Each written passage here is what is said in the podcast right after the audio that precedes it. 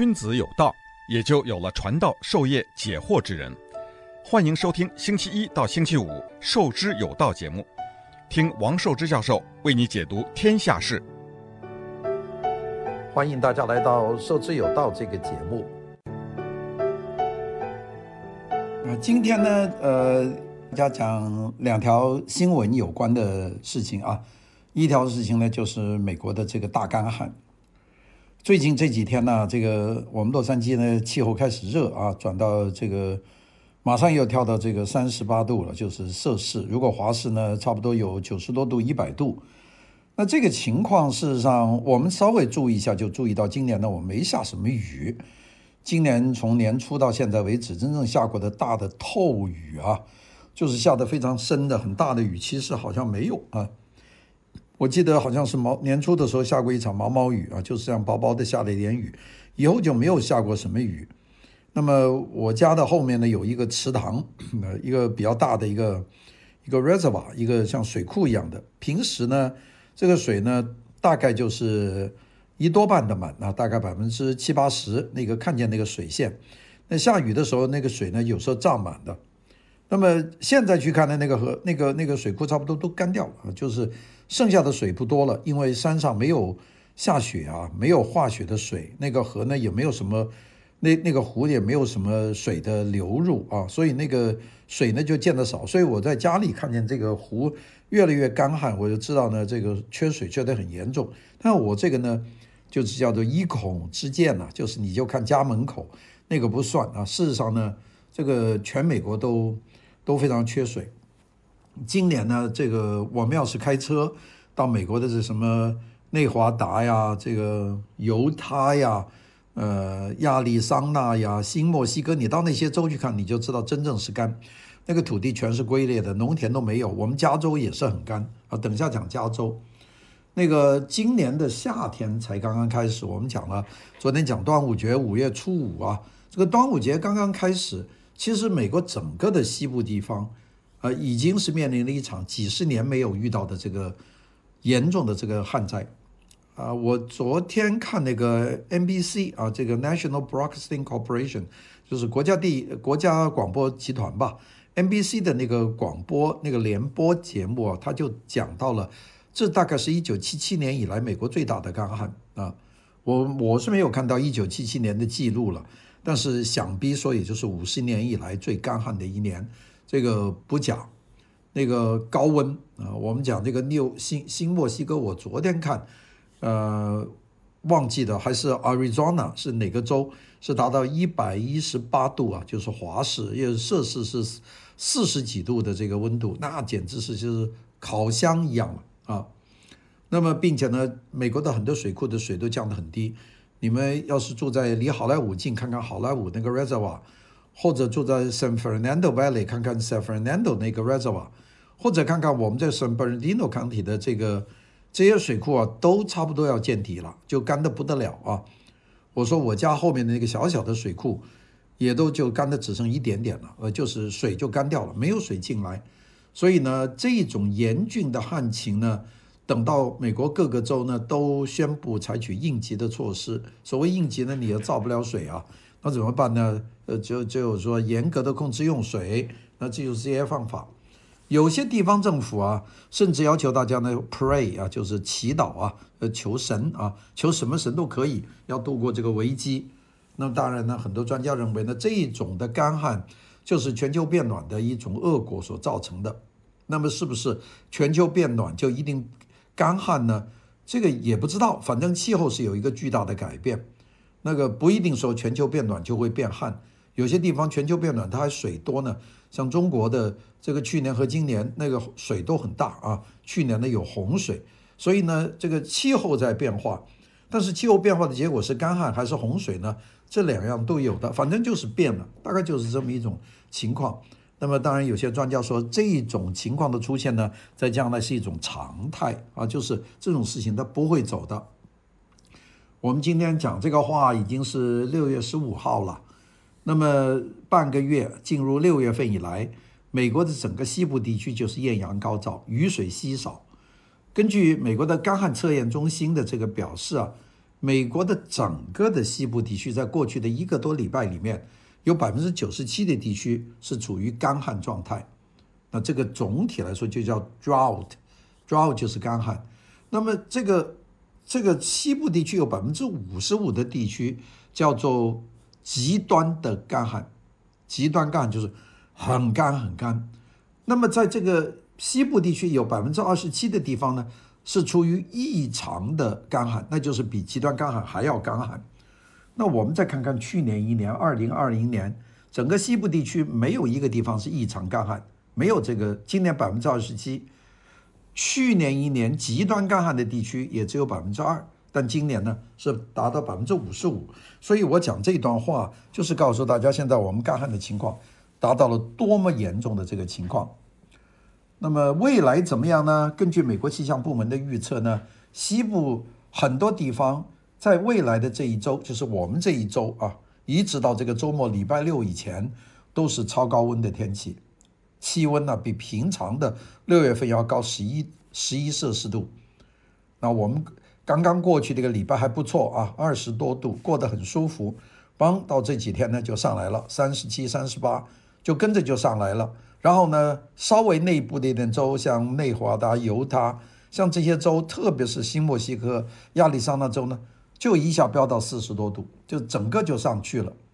那个拉斯维加斯这个赌城呢，是面临罕见的这个高温的警告，当地白天的最高温度，根据预测，未来的一两天可以达到四十六摄氏度。那是什么温度？人体温度是三十六啊，比人体温度要高十度啊！这是什么样的温度啊？这个是超过了美国有记录的一九四零年以来这个内华达最高的这个气温。还有一个更厉害的，就是以这个亚利桑那的凤凰城，这个 Phoenix 就更厉害。这个礼拜五就是过两天，会有四十七点七度，那这就不排除有个别地方有四十八度，这个就不得了了。这比人体的正常温度要高出多少啊？高出十二三度啊！这个，这个是很恐怖的。所以呢，这个气象台都警告说，这样的酷暑啊是罕见的、危险的，而是致命的啊！这真是致命。如果这种天气你在外面走，你也没有水源，你也没地方躲的话，你可能晒晒死掉。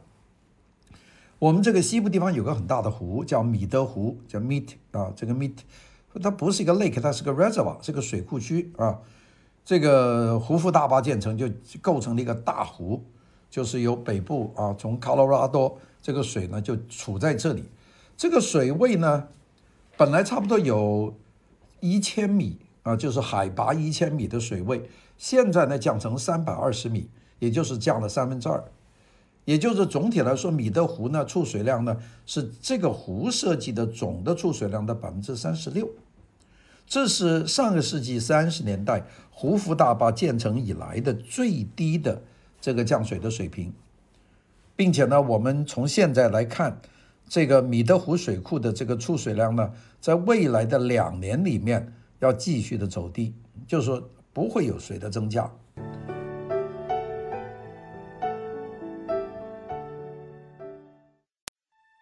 君子有道，也就有了传道授业解惑之人。欢迎收听《授之有道》节目，听王寿之教授为你解读天下事。那么，我们联邦政府大概在今年的八月份会正式宣布，这个米德湖的这个水库啊。处于这个水量短缺的状况，这个就意味什么东西呢？米德湖直接供水呢，就供给美国西部的人口，那直接供应到亚利桑那州、内华达州、新墨西哥州，那么这三个州就会受到影响。如果扩展一点的影响，那我们加利福尼亚州这些州也受到影响。所以呢，这个意味着全美国大概有一亿四千三百万人。的用水会受到影响。美国一共三亿人，有一半的人就由于西部干旱，用水都受影响。所以我们现在可以估计到，未来的这一年，二零二二年，在有几个州要大幅度的削减用水量，亚利桑那州、内华达州、新墨西哥州州都要大幅的减少这个用水量。那个这种用水的严峻的情况呢，可能会造成民众的一个恐慌心理啊。但是恐慌也没用，反正就是没水。那么没水呢，我们最直接的就是你在门口的草地就不要淋水了，那没水嘛。那么还有什么东西呢？各个方面，你洗澡不要洗那么多了，不要站在里面整天冲。那以后还还能可能有 quota 就控制这个水。美国的这场西部大灾害里面呢，大干旱里面呢，加利福尼亚的情况比较突出。我们整个加利福尼亚大概有百分之九十五的这个地区呢，属于严重干旱的状态。加利福尼亚有很多水库，大大小小的，有一千五百个水库的储储水量啊。是只有往年的一半，没水了。我们现在你到洛杉矶周边看看那些水库啊，这个水库都下去了好大一段，又不下雨，这个又不冬天也没有下多少雪，所以这些已经是干旱了。这个问题就非常的大了。那个还有一点就是，加州的农村呐，很多地方是用水井的，因为它那个自来水，你一个农场它它接不到啊。所以呢，就打一个深井，在地下用这个水井。那么，但今年呢，由于地下水位急剧的耗竭，所以呢，有很多农村呢水井干固，搞得那些农村的居民用水啊，日常用水都面临困难。而城市的供水系统呢，也面临不足啊。今年四月份以来，加州的州长这个 Newsom 已经宣布呢，全州有四十一个县进入灾情紧急状态。那么州政府呢，已经拨了五十一亿美元用于供水基础设施的建设，啊，那个当然钱是拨了。所谓供水基础设施，就是一些水管呐、水道啊，呃，多年不修嘛，爆裂漏水啊，就来来修。钱反正是有了，但是呢，现在修来得及吗？现在呢，加州各地政府呢就出台了很多这个应急的措施，比方说。这个五月的下旬，加州有一个城市叫 Folsom，这个城市的市政府呢，就呼吁民众将日常的用水量减少百分之十啊。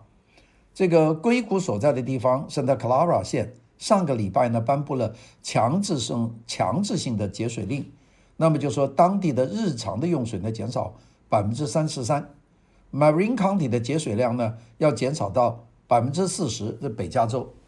那个这个减水呢，我们说简单的讲呢，你少洗澡，洗澡不要冲那么长时间，不要在这个 parking 上面去洗车，你不要淋那个草地，这个是直接的。但还有一些事，就农民种的作物，你怎么淋水呢？一减少，农民就完了。所以我们看见很多北加州的农民啊，种了很多树，把这些树呢连根拔起，就是减少这个水资源的消耗。那么甚至还影响到鱼，大家说鱼有什么影响呢？我们知道加州有很多河流啊，这个三文鱼呢是从河流溯流而上，由海里面到河里，在那里生卵啊，孵成小鱼，再游回到海里面去。现在呢，这些三文鱼呢游到了这个河流上面，然后河流呢缺水干掉了，这三文鱼困在上面，如果它不游下来，这些鱼就死掉，小鱼也下不来。这怎么办呢？所以加州政府呢，最近动用了一百多辆卡车，就协助一千七百万条这个三文鱼呢，从河流把它运回海洋。哎呀，这个是太费周折了。如果不政府不去出手做这件事，那我们将来连这个三文鱼都没得吃了，都死掉了。这个就是干旱的。美国现在最干旱的第二州是什么州呢？就是犹他州。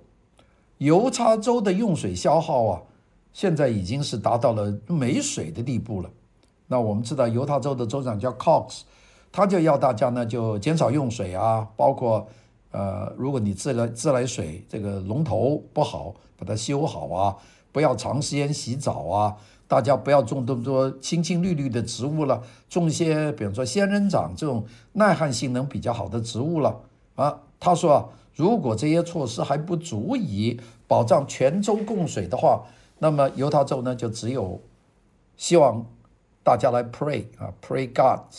他这这个神明啊，他没讲是哪个，他要求全州的民众来，不管信什么，都一起来祈求，就求雨啊，就祈求。那就包括他们犹大州本身的摩门教，也包括基督教、新教。包括这个天主教，包括这个呃伊斯兰教，也包括其他的这个佛教什么，所有的宗教大家都求神啊，这有什么用呢？没用的啊！我们知道，从现在来看呢，犹他州短期之内不可能有这个降雨的这个迹象。那么一不降雨呢，就出什么问题呢？一不降雨出的问题呢，就是容易发现火灾。就不说有人意外点火，就是这个直热的天气烧着那些草就会点着。所以呢，今年呢，现在在六月份，我们的现在觉得就忧心忡忡啊，就有这么多事情。那么西部大干旱呢，事实上是全球气候变化，等到这片地区的天气呢变得越发糟糕。美国主要河流的发源地就是落基山脉，落基山脉呢。去年就是雪下的少，现在落基山脉的融雪的规模呢在缩减，它不融雪，河流就没有水，没有水，你这个水库怎么有呢？下面就没水喝，所以我们都是望山收收水啊，我们就望着落基山，但是由于全球变化，落基山脉的雪就少得多得多，所以呢，搞到。这个美国呢进入干干旱的状态，并且呢持续的高温呢蒸发了很多的水，水库的水、地表的水，这些水都蒸发了，所以呢就没水。那个二零二零年的 Science 这个科学杂志就有篇文章，就说现在是人造的矛盾。人现在做的各种的这个水利设施是五十年、一百年以前做的，而现在的气候呢是一个全新的环境，是我们呢没有办法和新的这个环境接上，所以我们呢面临一个饥渴的问题，怎么解决呢？我们不知道。现在有很多做法啊，有些做法呢就是说我们合作啊，比方亚利桑那在和加利福尼亚州合作，和墨西哥合作，在。墨西这个加利福尼亚海湾地方建立海水淡化工厂啊，这个是一个做法，或者是内华达州和这个加州的南部一起投资建立循环用水的设施，但这些啊，这个远水救不了近火啊，啊，这个问题真不容易解决。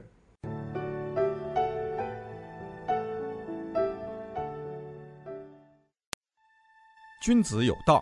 也就有了传道授业解惑之人。欢迎收听《授之有道》节目，听王寿之教授为你解读天下事。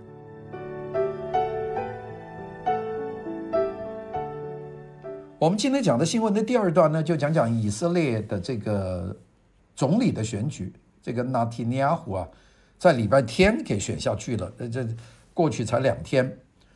那个本来现在全球最大的新闻呢，是这个七国峰会啊，疫情以后第一次，并且美国主动和欧盟呢要搞好关系，和英国和这个欧盟去谈，那么大家取得很多共识，那么这个肯定是很大的一个关系啊。但是呢，这么大的一个事情，这次呢给另外一个消息呢把它推翻了，就是说现在不算最大新闻，现在的新闻呢。是一个更大的新闻，这是什么东西呢？就是以色列，以色列呢，这个都没办法，因为他这个当了十二年总理的这个强硬派鹰派纳坦尼亚胡啊，在这个礼拜天的这个选举里面呢，硬生生给用一票之差把他选掉了。这个事情，我呢是本来觉得纳坦尼亚胡呢是有困难，但是没想到他败败得这么险。国会六十票赞成，五十九票反对，一票弃权。如果那个一票弃权的投到这个五十九票里面，那就是六十对六十，那还得有一争啊！哎，现在争都没争了，就得下台。所以呢，就新上了一个联合政府。这个联合政府啊，我看起来也很搞笑，八个党组成的。这八个党啊，有右翼的党，有中中间的党。也有左翼的党，大家说左中右是永远不会团结，特别是右和左是永远永远不会团结的。哎，结果在以色列呢就团结。那大家说这个左中右这个八个党有什么共同点呢？他们其实只有一个共同点，这个共同点呢就是要把内塔尼亚胡搞下去。那现在搞下去了，那它的分裂就出现了。这个选了这个新的这个政府以后啊，还很怪，四年的总理任期。两个党的政府的领导人各当两年。那第一个叫 Bennett 啊，Naftali Bennett，这是一个美国移民了啊。他呢做过国防部长，在那田尼亚胡手上。现在他呢当总理，当多久呢？当两年啊。那么后面呢是一个中间党，摇摇摆摆的叫未来党的领导人呢叫做亚伊拉皮特，拉皮特又当两年。这两个人呢，前面一个是身家过亿的这个 Bennett 是一个富豪，科技新贵，后面这个是个电视主播人。那么他们拼凑出八个中小型的政党，搞一个联合联合政府，还大家呢分头来执政。你说这个以色列不不摇摆才怪呢。所以呢，这个就进入一个多难之秋了，就是这样。我们讲这个内塔尼亚胡做了十二年以色列的这个政权，那么被赶下台。这个人的这个混名啊叫 Bibi 啊 Bibi，这个 Bibi 呢。他的争议很大了，大家都骂他，说他厉害。但是他这个人呢，大家说执政长，手恶非常的凶辣，非常凶狠。小小的国家，巨大的能量，在以色列历任总统里面，那提尼亚胡绝对是一个非常狠的角色。那我们讲他几样事情，第一个对哈马斯绝对不手软，因为上个月哈马斯这个发射火箭弹，这个内塔尼亚胡一点都不手软。就打回去了。这边用这个铁穹，这个 Iron Dome 来打掉了百分之九十的火箭弹。另外一方面呢，用精准的轰炸去炸这个对方哈马斯的目标，清除啊，非常的软。打的这个哈马斯呢，非常的这个狼狈啊。哈马斯当然说是胜利了，但是如果那讲那一会再一天的话呢，你再动再打，大约就这样。这个是他的手狠。第二个呢，他狠的东西是什么东西呢？他疫苗打得快，从去年年初啊，二三月份一说这个病出来啊，疫苗要出来，他就开始订购。那那个时候美国还没有做出来，到十一月份美国疫苗做出来，以色列用高价去买这个疫苗给全国老百姓打。现在以色列打疫苗接种的是全球第一，那最快，所以他很快就制止了这个病。这也是这个内塔尼亚胡的手狠，外交凶，这是他第三个厉害。你看他建交啊，一直以色列是给阿拉伯国家包围的。他去年呢，跟三四个阿拉伯国家建交，跟阿巴阿拉伯联合酋长国、跟巴林等等这多阿拉伯国家都建交，这一下就打破了封锁了。我就看要这么搞下去，他跟沙特阿拉伯建交也是有可能的。这个动得快，他并且呢赢得了美国的这个支持，首先是 Donald Trump 的这个支持。让美国大使馆呢破天荒的搬到了耶路撒冷，这个可不是一个小事啊！因为美国带头搬到耶路撒冷以后，由这个那个很多的其他的西方国家就跟着美国去搬了，所以呢，这个就让有以色列的这个首都呢，这个耶有耶路撒冷呢就有这个合法化，那他不是从在特拉维夫了搬到的耶路撒冷，这些一桩一桩的事实啊，这个是。这个心狠手辣呀！他领导的那个集团呢，挺大的，利库德集团啊，利库德集团非常大，但是呢，还没有达到半数，没有半数呢，就有变数，所以这次就是变数。那么以色列这个国会一投票，这个有一票之差就失掉了。我看那天尼亚胡在那个视频上啊，就满脸的困惑，他没有想到啊，他自己怎么会败得这么惨呢？他大家把他叫以色列之王啊，这个被驱逐，然后 Bennett 呢就出任这个总理。那么在特拉维夫，在耶路撒冷，在很多地方呢，我们看见很多人兴高采烈的上街去欢迎啊，比过节还热闹。当然不高兴的人呢也不会出来。那么大家说，为什么会有这么多人去欢迎呢？会有这么多人反对他？他不是做得很好吗？他其实呢？有很多这个事情我们可以讲一讲啊。第一个，这个内塔尼亚胡面临的是他的他的手下变节啊。这个 Bennett，内塔尼亚胡七十一岁，这个 Bennett 四十九岁，他呢还做过内塔尼亚胡办公室的主任，又做做过这个国防部长，现在突然间跟中间派这个 Lapid 去合作，取而代之。你说这个内塔尼亚胡心里怎么想？那估计他心里啊是极为的不安，那觉得你这个反贼呀、本来你应该支持我，你在下面就搞政变了，这个是第一个。那么但是这个 Bennett 呢，他当总理呢，他也有条件，当两年，大家分着当。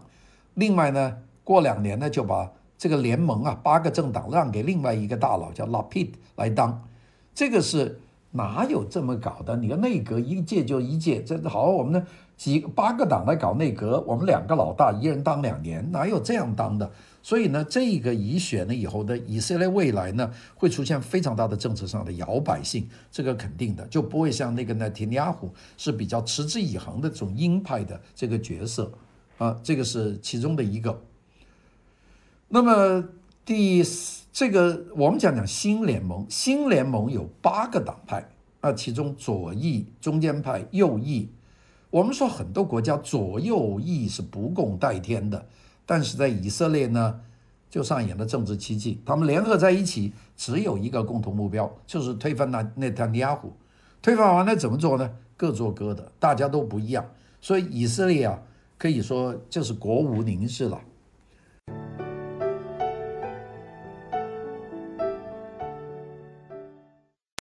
君子有道，也就有了传道授业解惑之人。欢迎收听《授之有道》节目。听王寿之教授为你解读天下事。那么在选举以前呢，这个 Bennett 也承认，他绝对不会和中间派拉皮德合作，结果合作了。他绝对不和阿拉伯政政治联盟的这个政党联盟合作。那阿拉伯政党联盟，那就是巴勒斯坦要立国嘛，那就以色列马上。退出这些居留地，让这个巴勒斯坦变成一个国家，并且以色列退出大量的国土，大概就是这个讲法。那这个贝内特肯定说这不和你合作了，啊，但是为了当总理呢，他就合作了。哈，八个政党里面既有中间党，有这个拉皮特，也有阿拉伯政党联盟，都合作了。所以大家说一句话，说一个政客在选举前的承诺是最不能信的话，都假的。不管怎么样，内塔尼亚胡呢已经被赶下台了。那么我们知道，内塔尼亚胡啊，在以色列工作的时候呢，是一个铁腕人物啊，凶狠有手腕。他这个执政的是非常厉害的啊，就是能够做事。那么我们说，我们早年看那个夏隆啊，沙龙准备大干一场，但是得了病，那么出现了震荡。那么从二零零九年沙龙身体不行以后。这个内蒂内特尼亚胡就当了总理，一直当到现在二零二一年的六月份，哎，突然间就下台了。那么大家看看，为什么这个人他会被赶下台呢？大家有几点，第一点呢，就是大家觉得厌烦他了。毕竟啊，一个人执政十二年，如果加上他第一任期，很多人他出生的时候就是内塔尼亚胡当总理，到现在工作了还是内塔尼亚胡当总理。这个他连上他的第一任期，又加上后来十二年的任期，这个人当了一辈子的总理，就是太长了，并且呢，他非常强势。但是呢，他如果讲强势，他哪有普京强势啊？以色列的政党呢和俄罗斯政党这个也不同啊。以色列呢是多党林立，党同伐异。那个俄罗斯呢，大党不多，大党压小党，所以小党根本没有力量。以色列就不是大党压不住小党，利库德集团压不住，所以呢，大家说，那既然这样的话，你这个国家里面还这么分裂，大家对他产生严重的审美疲劳啊。所以呢，这个有些人说，最可可怕的敌人在以色列不是哈马斯，是时间。时间一长了，以色列人觉得就腻了，就不要他了。当然，第二个说他有贪腐的问题。啊，说他一直有贪腐问题，就是指控接受不正当的礼物了，有人送礼了。那么，所以呢，为了连任，他和以色列的媒体呢做各种私下的交易。那么，但是呢，他还是要成为这个第一位出庭受审的以色列总理。啊，他有很多人认为他不是为以色列人服务，而是为自己服务。当官呢，就不要想发财，想发财呢，就不要当官。说这样呢是不行的。所以呢，他这个下台呢，还可能面临这个审判。第三个呢，他的情况呢和 Donald Trump 一样。这个 Donald Trump 呢，这个是国内一半一半，一半人支持他，一半国人骂他。喜欢的盲目的喜欢他，不喜欢的盲目的骂他。这个纳坦雅胡的情况呢也这样，就是一半一半，六十票对五十九票嘛，最后十股失败，那么现在川普下台了，现在呢就轮到内塔尼亚胡下台了，大概就这样。那么大家说那个未来的结果会怎么样呢？以色列，我看看大概有六个可能性。第一个，他可能被审，审完以后说他贪腐，就进监狱，这个事儿就了了，那他就永远不会东山再起了。第二个，啊，不排除这个现在的八党的执政联盟内斗。这个这个八党联盟很脆弱，左中右都有，怎么合作？所以很快会垮台。第三个，我们也不排除这个激进势力走极端，怎么走极端呢？搞谋杀呀！那个拉宾就是典型例子啊，拉宾就是给一个人一枪打死了，在这个群众场合，所以贝内特要特别小心。以色列的这个安全部门已经警告说，极右翼对贝内特非常的不满，所以呢，这点呢。安全集团呢，大概要保护他，保护得很好，否则一打死了，这个事情就大了。第四个，也不排除内塔尼亚胡呢使出手段，就过几天、过几个月东山再起啊，因为他已经说了我会再回来的，那所以他不会这么容易罢休。当然还有两个原因呢，就是哈马斯，一个呢就是哈马斯看到哎这个机会以色列内乱了，我就再打以色列，这有可能的。但是呢，也不排除以色列为了转移目标，大家不要那么多注意国内的事情，拿哈马斯来出气，大打出手。所以呢，这个就是以色列现在的情况了。呃，在这块土地上强人辈出，但是有一个核心主题呢，就是乱，老是挺乱的。将来怎么样呢？我们再看这个情况的发展。谢谢大家的收听，拜拜。